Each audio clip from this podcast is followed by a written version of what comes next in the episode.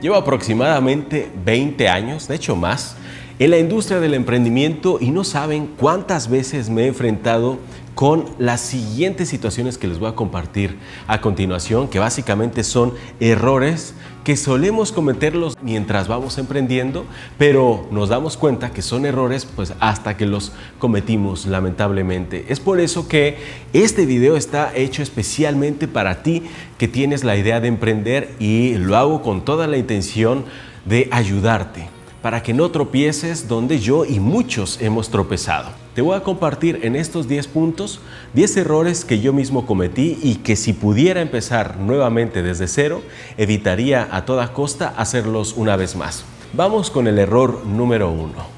Casi siempre nosotros cuando decidimos emprender, cuando decidimos tomar las riendas de nuestra vida, por lo menos de nuestra vida financiera, a partir de un negocio propio, solemos pensar en crear un producto o un servicio novedoso, ya sea desarrollado, creado, importado o distribuido para un mercado. Y esa es la manera más riesgosa de emprender porque lo estamos haciendo al revés. Lo estamos haciendo al revés porque primero creamos el producto y después buscamos el mercado para ese producto y esa precisamente es una de las maneras más riesgosas de emprender. Sin embargo, si invertimos la ecuación y entonces lo primero que buscamos es el mercado y después creamos el producto para ese mercado, lo estamos haciendo de una manera muy eficaz porque hemos escuchado al mercado. De hecho, nosotros somos muchas veces parte del mercado y entonces conocemos cuáles son las necesidades de ese mercado.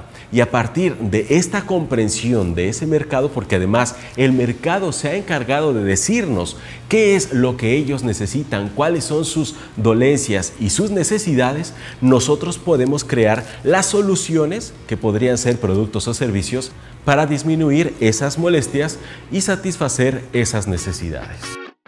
El segundo gran error es no tener identificado tu antagónico.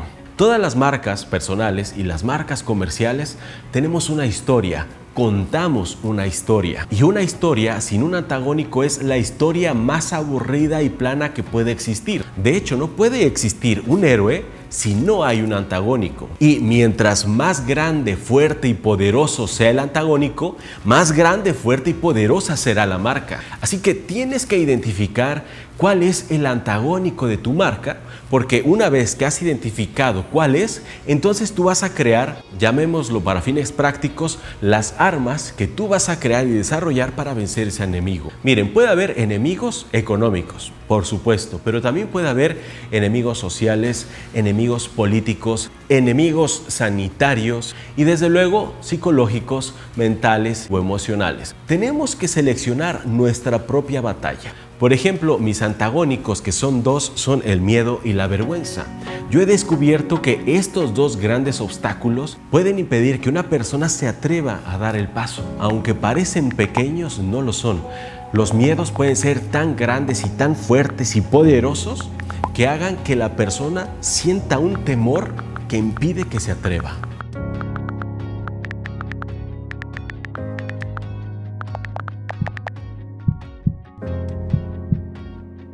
Y lo mismo la vergüenza.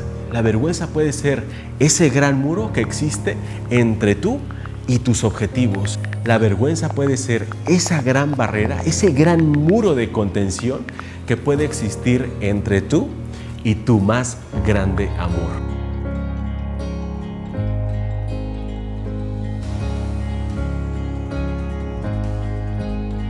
Y esto sucede en todos los ámbitos de nuestra vida, incluyendo en los negocios.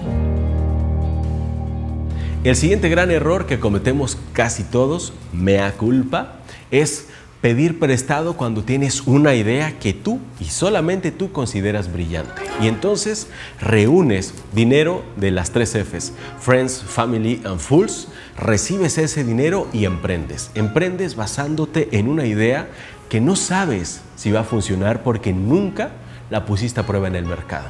Acuérdate de este consejo porque esto yo lo aprendí a la mala.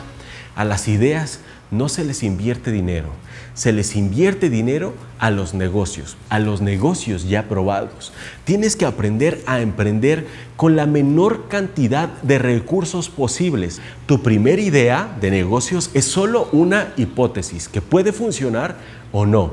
Si no funciona, iteras, regresa el producto, lo analizas, obtienes información y después iteras de nuevo y lanzas de nuevo tu idea al mercado e iteras. Y así sucesivamente hasta que ese producto o ese servicio se haya validado en un mercado real. Aquí no estoy hablando de estudios de mercado, olvídate de los estudios de mercado.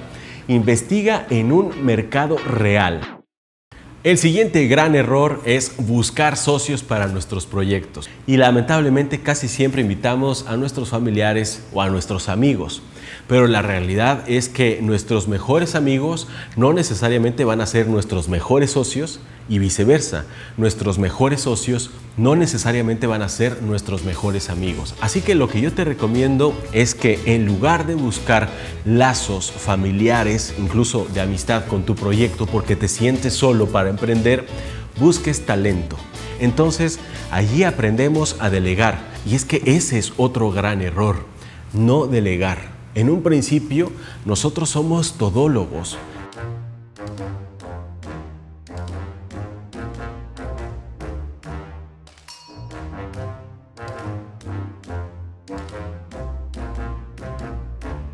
Pero hay un momento en el que debemos tomar acción, debemos aceptar la responsabilidad si necesitamos seguir creciendo de delegar. ¿Cómo podemos delegar? Siguiendo estas dos reglas. Delegar a las personas indicadas, o sea, al talento apropiado. Y la segunda es delegar bajo supervisión. Si tú lo haces así, entonces puedes crear un equipo sólido, un equipo eficiente y eficaz que pueda hacer que la marca crezca, se desarrolle y se consolide. El siguiente error es crear productos, servicios y marcas generalistas. Tenemos que encontrar nichos especializados, pero que además sean nichos muy amplios. Un nicho de mercado que tenga mucha demanda. Vas a tener una diferenciación tan grande que los clientes estarán dispuestos a pagar un sobreprecio por tus servicios porque acuérdate que los especialistas siempre cobran más. Estás ampliando las posibilidades de éxito, pero a la n potencia. El siguiente es no humanizar tu marca antes de lanzarla. Significa darle atributos humanos a una marca. Por ejemplo, su tono de voz. ¿Cómo se expresa? ¿Cómo habla? ¿Habla de una manera muy formal?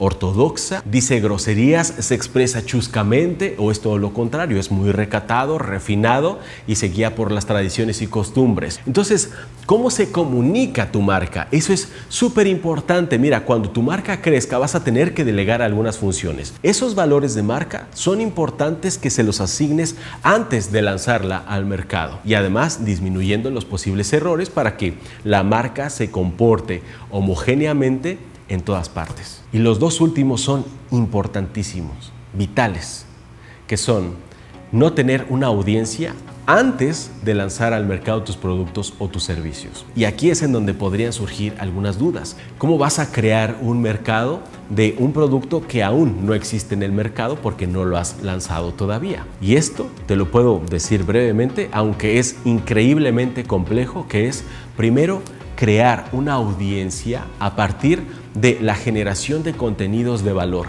Como marca, lo primero que tienes que entregar a un mercado para irlo construyendo es valor.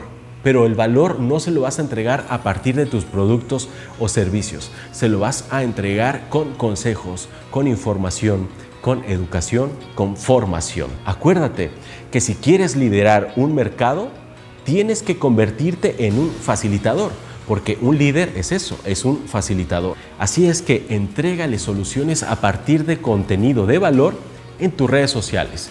Y así es como empiezas a crear una comunidad, así es como empiezas a crear una audiencia en torno a tu marca personal o a tu marca comercial.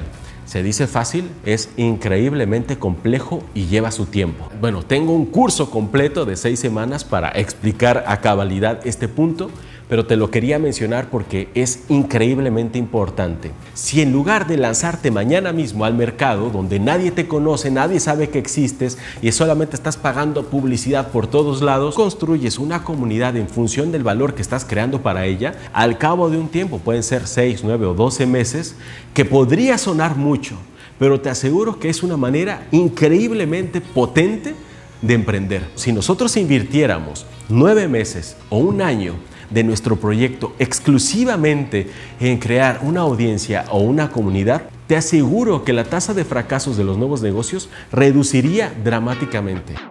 Y el siguiente consejo que quiero darte es fundamental, especialmente en la nueva era digital que estamos viviendo el día de hoy, y es el siguiente.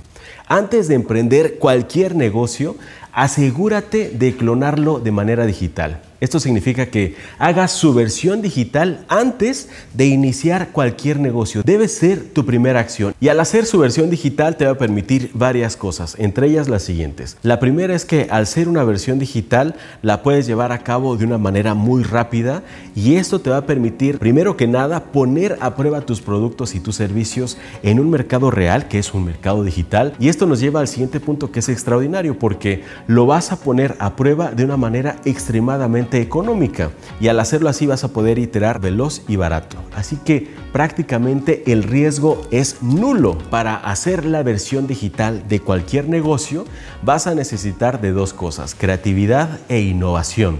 Algunos negocios se pueden convertir en digitales de una manera muy fácil y otros requieren de más creatividad. Pero recuerda, creatividad es idear nuevas cosas e innovación es hacerlas realidad. Este es un ejercicio de Master's Mind.